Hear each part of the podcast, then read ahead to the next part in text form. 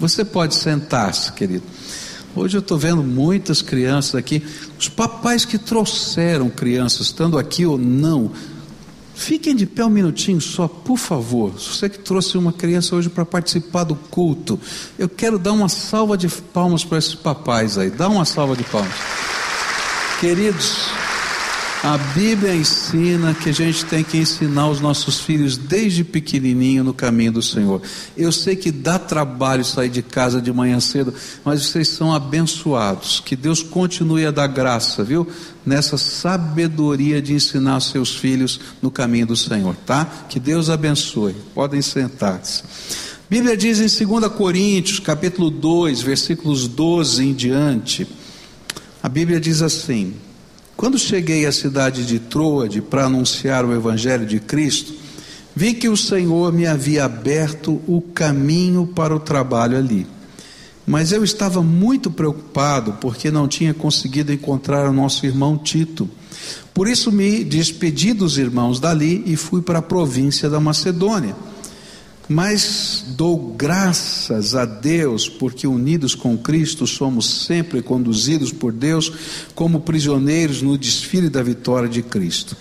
Como um perfume que se espalha por todos os lugares, somos usados por Deus para que Cristo seja conhecido por todas as pessoas porque somos como o cheiro suave do sacrifício que Cristo oferece a Deus, cheiro que se espalha entre os que estão sendo salvos e os que estão se perdendo, para que os que estão se perdendo, para, para os que estão se perdendo, é um mau cheiro que mata.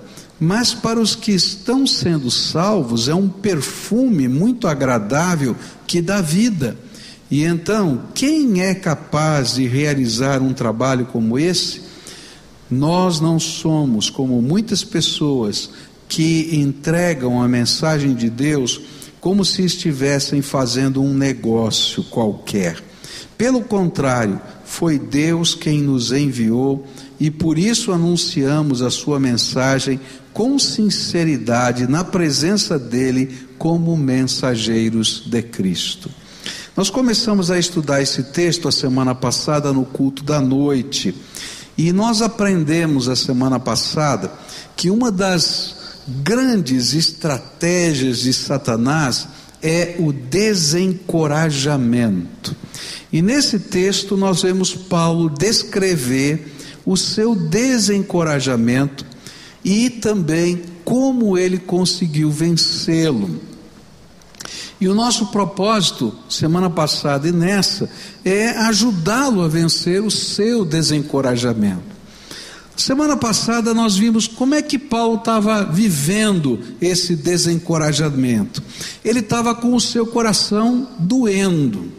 Porque lá no verso 12, ele vai dizer que ele chega à cidade de Troade, ele começa a pregar o evangelho e ele vê que a porta estava aberta. E sempre que ele usa essa expressão na Bíblia, significa que ele está plantando uma igreja. Pessoas estão se convertendo e ele está plantando uma igreja. Todavia, Paulo não consegue permanecer ali na cidade de Troade essa cidade eh, que Deus estava abrindo a porta. Por quê? Porque o coração dele estava ansioso. Ele estava preocupado com as notícias da cidade de Corinto. Ele já tinha escrito duas cartas para lá e agora tinha também enviado Tito para lá. E ele estava ansioso porque estava na hora de Tito voltar com as notícias e Tito não chegava. E então ele sai da cidade de Troade, porque ele não conseguiu ficar ali de, de acordo com a ansiedade dele, e vai na direção do, do caminho que Tito faria para encontrá-lo no meio do caminho. Então ele vai perseguindo ali. E é interessante porque ele vai dizer que ele não conseguiu ficar e vai dar algumas dicas sobre isso. Lá em 2 Coríntios 7, verso 5, diz assim: Mesmo depois de termos chegado à província da Macedônia, não descansamos nada. Em todos os lugares houve problemas, lutas com os de fora, medo do nosso coração. Porém, Deus que anima os desanimados nos animou com a chegada de Tito. E ele vai dizer: Olha, parecia que eu estava vivendo o pior momento da minha vida, está tudo dando errado. Já aconteceu com você negócio assim? Senhor, estou aqui, mas não dá certo, estou ali. Mas é interessante, né? Porque estava dando certo em Trode. Né? Mas ele sai de Trode, ele vai para lá, porque o coração dele não estava bem. Ele estava preocupado como é que a igreja ia receber, de que jeito ia ser, e a gente viu tudo isso a semana passada. E aqui a gente vai encontrar uma coisa tremenda é que muitas vezes, quando a gente está vivendo esse desânimo, não é? o que acontece é a vontade de desistir de tudo, vontade de largar mão, de parar tudo, não é? E, e esse realmente é a estratégia do maligno na nossa vida, a gente desistir de tudo da obra de Deus, da família, dos projetos. Eu estou cansado, não aguento mais. E aí Deus vai tendo, vai tendo que trabalhar a nossa alma. E é interessante a maneira como Deus vai trabalhar o coração de Paulo. Deus coloca no coração de Paulo uma cena que ele conhecia e começa a trabalhar essa cena na mente de Paulo. E quando essa cena é incorporada por ele, ele vai pensando nessa cena, o Espírito de Deus vai trabalhando verdades dentro da sua alma. E a cena que Paulo viu foi a cena do triunfo romano, e eu quero falar sobre ela nessa manhã. Mas o interessante é que, apesar dele estar sendo trabalhado na sua mente, e parecer que Deus estava em silêncio, já fazia cinco dias que Tito estava num navio atravessando de maneira mais rápida o caminho para poder se encontrar com Paulo e trazer as boas notícias do que Deus estava fazendo. Às vezes parece que Deus está em silêncio e que Ele não está fazendo nada mas Ele continua Senhor de todas as coisas e trabalhando a nosso favor. Mas o que é que a cena do triunfo romano queria ensinar ao apóstolo Paulo? E nela a gente vai encontrar as razões para que a gente vença o desencorajamento. Verso 14 diz assim: mas dou graças a Deus porque, unidos com Cristo, somos sempre conduzidos por Deus como prisioneiros no desfile de vitória de Cristo. Como um perfume que se espalha por todos os lugares, somos usados por Deus para que Cristo seja conhecido por todas as pessoas. Deus colocou na mente de Paulo, enquanto ele estava angustiado, fez ele lembrar a cena do triunfo romano. O triunfo romano seria a maior homenagem que um general romano podia receber. E ela não acontecia em qualquer circunstância, só acontecia se esse general romano tivesse sido vitorioso numa batalha, numa grande batalha, e tivesse com essa grande batalha anexado novos territórios ao Império Romano. E não podia ser uma batalhazinha qualquer, pelo menos o inimigo tinha que ter perdido 5 mil soldados. Tá? E aí então ele se qualificava para ser recebido em triunfo quando ele voltasse para Roma. Então, quando ele voltava para Roma, se preparava um cortejo para receber esse general. E como é que era esse cortejo? Os é, senadores romanos iam para fora da cidade receber o general que vinha com os seus exércitos, tá? E eles começavam a procissão, puxando essa procissão para a entrada da cidade. O general colocava à frente os despojos de guerra, todos os tesouros que eles tinham conquistado. Então, o ouro, a prata, as pedras preciosas, tudo que ele conseguiu é, de que significasse valor, vinha atrás dos senadores, tá? E colocava-se ali. Depois vinham os prisioneiros de guerra que se tornariam escravos dentro do Império Romano. Então, aqueles milhares de prisioneiros de guerra, normalmente eles eram eles tiravam toda a roupa dos prisioneiros de guerra e colocavam acorrentados ali. E esses eram os derrotados. E aí, depois então, entrava o general romano, tá? Com uma palma de ouro na mão. Então, por isso que estão palma de ouro lá nos, nos festivais de cinema. Né? A palma de ouro não é? na mão, representando a sua vitória. Usando uma túnica, não é? púrpura que representava a vitória. Os seus principais, como ele entrava numa biga de quatro cavalos, não é? Todo cheio de pompa e circunstância. Depois os seus uh, tenentes, os seus oficiais iam atrás dele nessa marcha da vitória e então ali eles eram recebidos, ovacionados pelo povo. O povo saía à rua para ver esse cortejo uh, e tinha todo um aparato de não sei quantos quantos metros em quantos metros tinha alguém com um incensário, onde se queimava um incenso para perfumar a cidade. À, à, frente dos senadores entravam os primeiros incensários, e todo o cortejo era coberto pela fumaça é, desse incenso perfumado. As pessoas que moravam nos lugares mais altos também queimavam incenso, de tal maneira que no dia desse triunfo a cidade tinha um perfume, não é que era desse incenso. Toda a jornada era coberta, todo o chão era coberto de pétalas de rosa. Tá? E as pessoas iam amassando, pisando nas pétalas de rosa, e o cheiro junto das rosas, não é? junto com o perfume do incenso, invadiam a cidade toda. Foi bem nessa hora quando Paulo estava preocupado, angustiado, é, não sabia o que estava acontecendo com Tito, não sabia o que estava acontecendo com a igreja de Corinto, que Deus fez ele lembrar dessa cena. E com o Espírito Santo, através do Espírito Santo, começou a aplicar essa cena como resposta à angústia dele. E vamos ver o que que Paulo aprendeu aqui nesse mover do Espírito de Deus. A primeira coisa que Deus começou a trabalhar no coração dele é que ele, Paulo, estava sendo liderado pelo próprio Deus. E essa é a primeira razão de a gente poder enfrentar toda e qualquer circunstância. É o nosso Deus que está nos liderando. Ele é o nosso general. Tem uma canção que diz isso, né? O nosso general é Cristo. E sabe de uma coisa? Se Cristo é o nosso general, a Bíblia diz que ele é o vitorioso. Ele é o vitorioso. E sabe o que é que Paulo viu?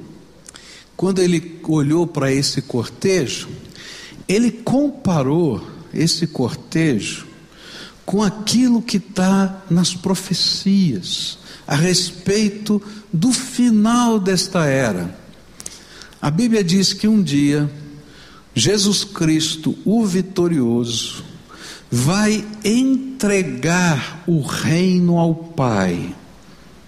Porque a Bíblia diz que Deus colocou o reino nas mãos de Jesus, até que todos os inimigos do reino sejam colocados como estrados dos seus pés. E ele viu ali, simbolicamente, aqueles prisioneiros, como todos os demônios e o próprio Satanás, sendo agora acorrentados, como a Bíblia diz que vai acontecer, e naquele dia em que ele há de ser lançado no lago de fogo de enxofre por, por toda a eternidade, que será o dia da entrega do reino, ele vê Jesus entregando agora o reino e Paulo está entre os tenentes ali dele, entre os oficiais, dizendo: Eu marchei com o vitorioso, o meu Senhor, o meu general é Cristo. Sabe por que a gente pode enfrentar os desânimos do nosso coração? Porque quem vai à nossa frente é Jesus. Ele é aquele que está nos liderando. É Ele que vai à nossa frente. É interessante porque o soldado nem sempre sabe todo o cenário da guerra. O soldado está num batalhão. E sabe o que ele vê? É o inimigo. Ele está numa batalha muito atroz, muito intensa, e ele está lá colocado. Mas o general, ele está olhando o mapa de toda a situação, e ele diz assim: Olha, manda o comandante do batalhão tal aguentar firme lá porque eu já mandei lá pelo, pelo, pela, pela lateral, lá, lá pela linha de fundo ali, eu já mandei outro batalhão por trás, e o inimigo já está cercado, aguenta aí que está chegando, e já mandei pela, lá pelo, pelo outro lado, já mandei pelo outro, pode ter certeza, nós vamos ganhar essa, mas o soldado que está aqui, desse lado, ele não está vendo tudo isso, ele só está ouvindo, aguenta aí, ele disse, esse general não está aqui, mas aí é uma grande diferença entre os generais humanos e Jesus. Eu me lembro de, de uma vez que estava na estava em viagem a Israel e o nosso nosso guia era um militar do soldado, um militar, um oficial do exército é, israelense e ele disse assim, todo orgulhoso: Você sabe por que ah, o exército israelense, apesar de não ser o maior exército em número de soldados do mundo, é um dos mais efetivos da terra? E ele esperava que a gente dissesse não, né? Para a gente poder contar, né? Então a gente disse não, tá? E ele disse assim: Porque nos outros exércitos do mundo, os, os oficiais dizem aos soldados: Vão mas aqui, nesse exército, nós dizemos aos nossos soldados, nós que somos oficiais, dizemos: sigam-nos, porque aqueles que estão atrás de nós são os nossos filhos, os nossos netos e os nossos sobrinhos, e nós temos o dever de protegê-los, por isso vamos à frente. E sabe, eu fiquei me lembrando disso quando eu estava estudando esse texto. Porque a palavra do Senhor diz que esse general, que é Jesus, ele não diz apenas para a gente, vai, ainda que eu não conheça todo o cenário, mas ele já disse para a gente: eis que estou convosco todos os dias até a consumação dos séculos. Jesus já foi à frente da gente, ele já foi à frente. Até quando eu não consigo entender o que ele está fazendo, ele está lá. Até quando eu não consigo compreender o porquê das coisas, Ele está agindo. Ainda que eu não veja o cenário, Ele não me deixou sozinho. Ele foi, Ele já está, Ele está do nosso lado. Ele é o meu Senhor, mas não é um Senhor que apenas me lança no meio das confusões, mas Ele está caminhando conosco. Eu posso não entender as ordens, mas Ele está do meu lado. Por isso, Paulo vai dizer que a gente tem uma segunda razão para se alegrar no meio dessa batalha e do sofrimento. É porque a gente faz parte do time de Jesus, porque a gente faz parte do exército de Deus, porque é um privilégio pertencer às, fileiras do Senhor soberano. É um privilégio marchar atrás do comandante em chefe no desfile, quando ele vai entregar todo o reino ao Pai. É um privilégio pertencer à tropa vitoriosa, e é um privilégio de estar sob a liderança dele, porque ele é o líder que nos conduz à vitória. É interessante que todo o exército, todo o batalhão, não necessariamente o exército, mas todo o batalhão, toda a companhia, ela tem algumas coisas que são marcantes e que são motivo de orgulho, não é? é por exemplo, é marcante é, cada companhia ter a sua insígnia própria, ter a sua bandeira própria, não é? Ter até algumas as suas músicas próprias. Então eu estava assistindo um filme outro dia sobre o exército brasileiro na Segunda Guerra Mundial, não é?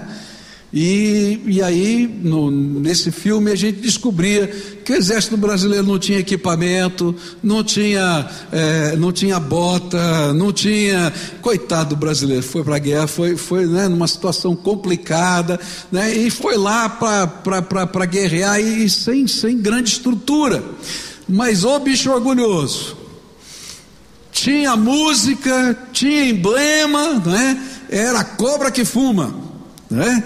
E estava lá e aí então mostravam lá, esse filme mostrava uma determinada batalha, onde eles sem equipamento, sem nada, mas com esse jeitão brasileiro de poder fazer as coisas acontecerem sem nada na mão, eles ganharam lá dos tanques alemães. Aí disseram, como é que fizeram isso? Como é que conseguiram, né? Mas aquela coisa tal daquele jeito, e você precisa ver o orgulho do povo da cobra que fuma, não é? Porque eles tinham uma insígnia e eles tinham uma canção. O que Paulo está dizendo é mais ou menos isso. Ele está dizendo assim, sabe? O meu Senhor vai à minha frente, Ele é o vitorioso, eu já conheço o final dessa história, eu não conheço todo o cenário, mas eu tenho um prazer imenso de fazer parte dos missionários de Jesus nessa terra. Essa aqui é a minha insígnia. Você está entendendo? Queridos, esse é o nosso orgulho. Eu não sei. O nosso orgulho não é a gente ser rico ou pobre, a gente ter esse ou aquele título, porque tudo isso vai passar nessa vida. Mas a nossa nosso prazer, a nossa alegria é saber que a gente traz no nosso próprio corpo as marcas de Jesus. É isso que Paulo falou. E a gente traz no corpo, isso não é uma figura de linguagem a gente traz na história da nossa vida as nossas marcas. Quantos de nós já passamos por dias de desânimo na vida e que se transformaram em marcas de Deus na nossa história? Quantas vezes você disse, eu acho que eu não vou conseguir? E aí veio a graça de Deus, e outra vez, e outra vez. Eu não estou falando de, de, do João, do Pedro, estou falando de você, querido servo do Senhor Jesus. O que Paulo estava agora olhando era para as insígnias, para as marcas. E ele estava dizendo: sabe de uma coisa? Eu trago aqui as marcas. Eu sei em quem eu tenho crido. E aí a gente tem as nossas canções. Pastor Batista também tem insígnia e marca, viu? Não, não tem não, brincadeira. Mas ele tem música. Pastor Batista tem uma canção, tá? Que é, vamos dizer assim, o hino oficial da Ordem dos Pastores Batistas do Brasil, tá? E é um hino muito interessante, porque ele tem a ver com essas batalhas da vida, não é? Da vida ministerial, da vida de serviço, da vida de servo de Deus que eu e você temos, porque todos nós somos ministros de Cristo.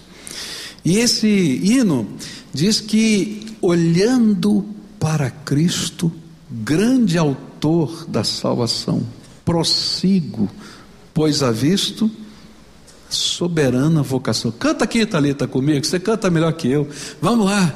E se você sabe, canta com a gente. Depois eu vou continuar o sermão, mas canta com a gente porque é isso. Olhando para Cristo, grande autor da salvação, prossigo, pois a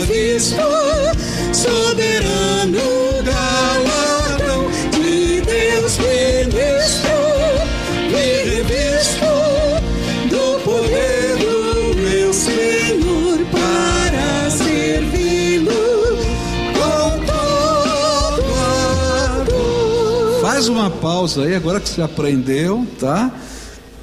Eu não sei o que você está vivendo. E às vezes a gente, no meio da batalha, só enxerga o inimigo. Só enxerga as nossas dores, as nossas feridas. Mas Paulo está dizendo assim: enquanto eu estava olhando só para a minha dor e para a minha ferida, pensando quando o Tito vai chegar, eu estava desesperado.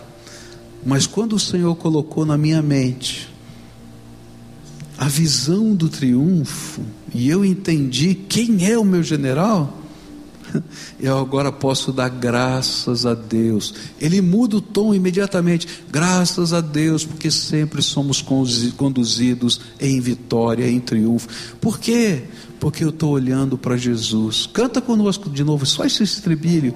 E olha para Jesus. Olhando para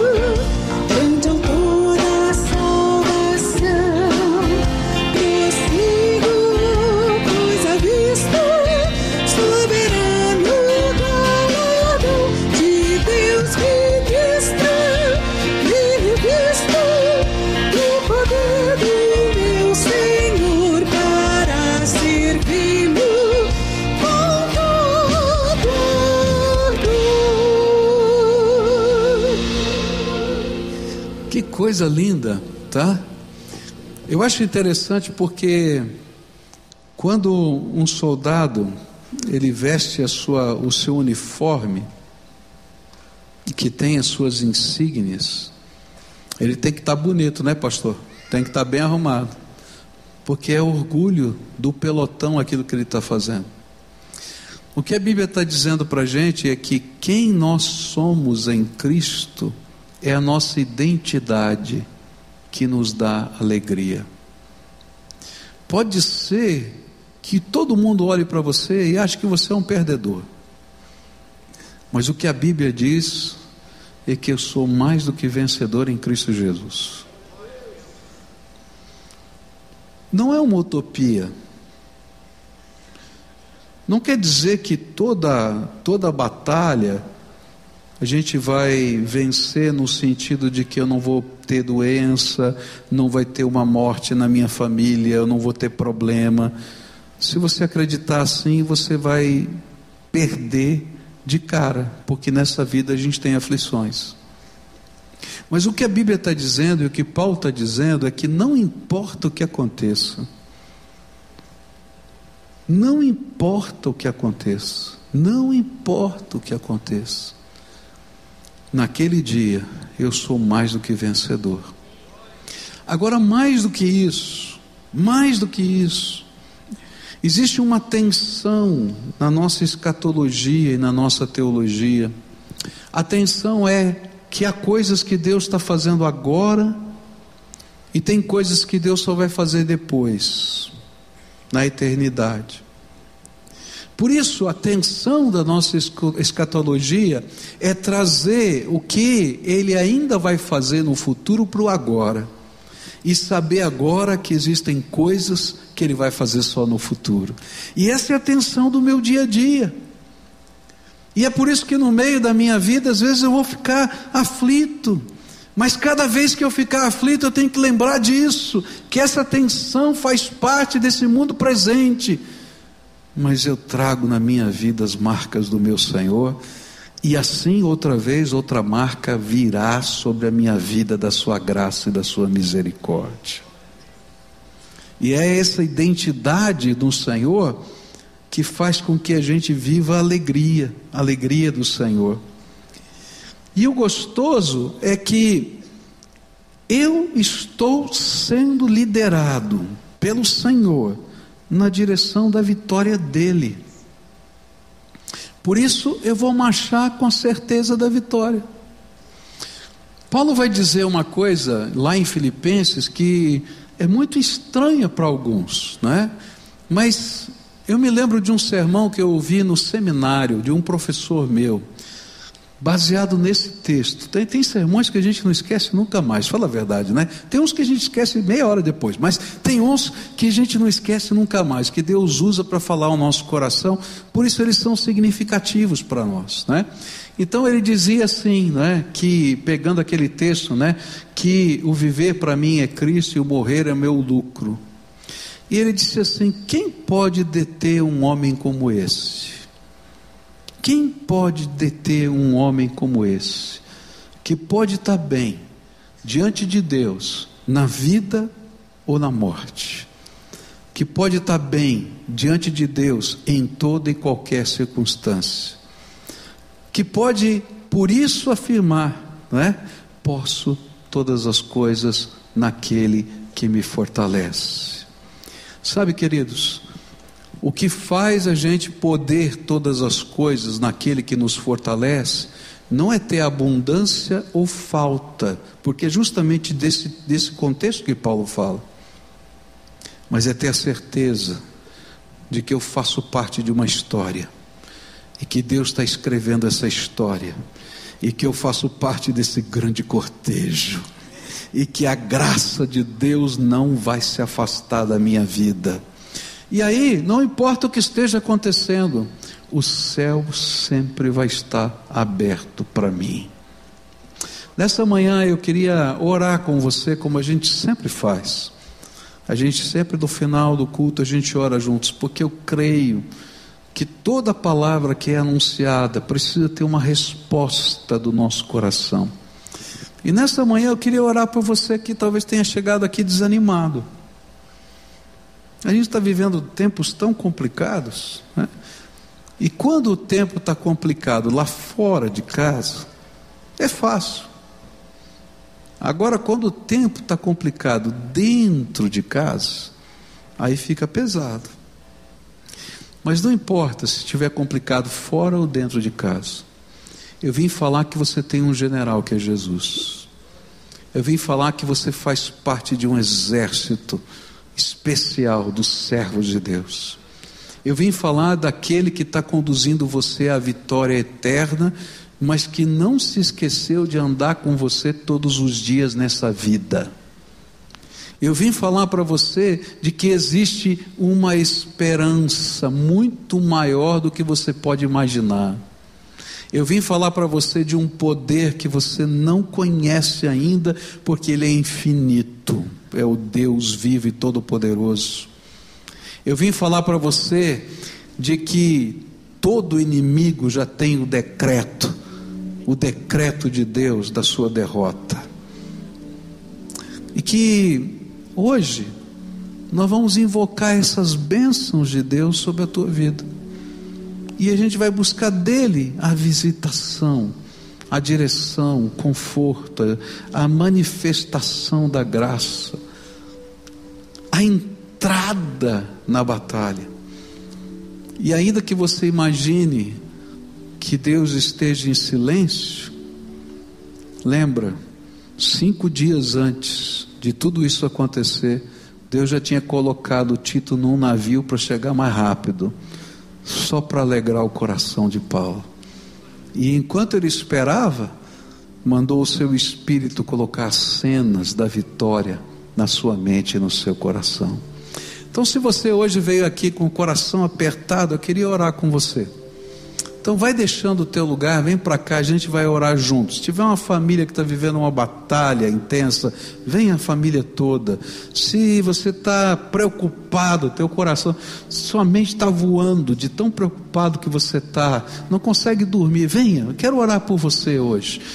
O Senhor que falou com Paulo é aquele que fala com você. Então vem para cá, quero orar com você. Nós só vamos orar hoje, só orar. Quero orar pedir graça de Deus sobre a tua vida, ministração do Espírito sobre o teu coração, tá?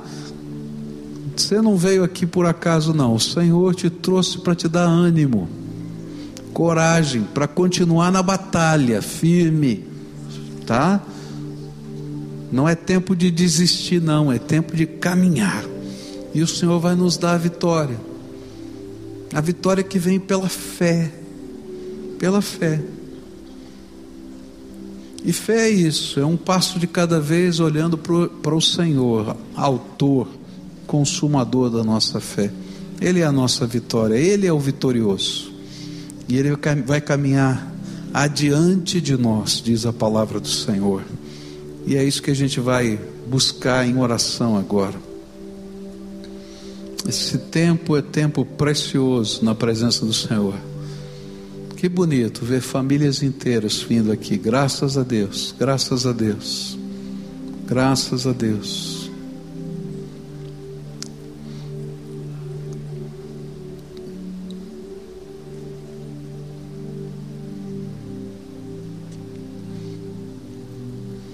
Há uma coisa tremenda que acontece quando a gente concorda uns com os outros na presença do Senhor. É de Deus isso, tá? E a gente busca a graça de Deus. O Senhor é que está aqui e é Ele que vai manifestar a graça dele. Agora, a primeira parte dessa oração você vai ter que me ajudar, tá? Conta para o Senhor o que está afligindo o teu coração. Você vai dizer, Deus já sabe, já falei, e eu sei, mas fala de novo, pode falar. Fala para Ele, conta a história, o que é que está acontecendo, do que é que você tem medo, o que é que está doendo na tua alma, quais são as ansiedades que mais te consomem. Fala para o Senhor agora, conta para Ele. Se essas preocupações têm nome, diz o nome, ó, isso, aquilo, aquilo outro. Se são pessoas que você ama, coloca essas pessoas também. Coloque essas pessoas também diante do Senhor. Se são batalhas dentro da tua alma, pede a libertação do, dos poderes do inimigo na tua vida que às vezes a gente se sente escravizado. Pede intervenção de Deus. Se você está com os seus filhos aqui pertinho de você, tem vários pais com seus filhos, põe a mão na cabeça do seu filho e pede a bênção de Deus, pede a bênção, Senhor abençoa, fala o nome para a pessoa ouvir, para a criança, para o filho, para a filha ouvir e pede alguma bênção específica. Pode pedir, porque Deus te deu como pai essa autoridade, como mãe essa autoridade para abençoar os seus queridos. Agora eu quero orar por você, tá bom? Senhor Jesus, esse povo que está aqui te ama, eles são servos do Senhor mas eles estão vivendo batalhas tão intensas, tão intensas, tão intensas, que houve momentos que eles ficaram desanimados. Coração está muito apertado. Eles ficaram ansiosos. Alguns deles pensaram em desistir, Senhor. Eu não sei nem do que, mas desistir. Mas nessa hora, Pai, assim como o Senhor fez com Elias lá naquela caverna, e assim como o Senhor fez com Paulo, colocando essa visão de uma cena que ele conhecia do seu contexto, eu quero te pedir, Senhor, que o teu Espírito Santo se derrame sobre esses teus filhinhos.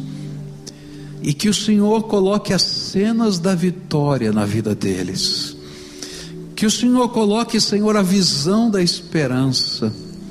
Que o poder do Senhor esteja sobre eles. Que nos enfrentamentos o Senhor vá à frente deles, Senhor. Oh, Pai, eu creio que tu estás assentado no trono e que todo o poder no céu, na terra, debaixo da terra, Senhor, estão sobre as tuas mãos, conforme a palavra de Deus diz. Por isso eu creio, Senhor, que uma palavra tua, dita do teu trono, uma palavra tua, dita do teu trono, ecoa sobre o universo e ninguém pode detê-la. Por isso eu quero te pedir, Jesus amado, diz a palavra de bênção sobre esses teus filhos, e que eles ouçam ecoar, Senhor, desde o teu trono, bendito seja, filho amado, e que essa bênção, Senhor, se estenda sobre as questões da angústia do coração dos teus filhos.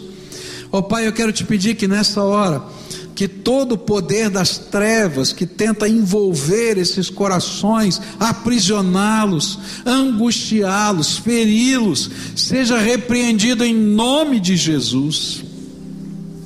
E que venha sobre eles, Senhor, vitória.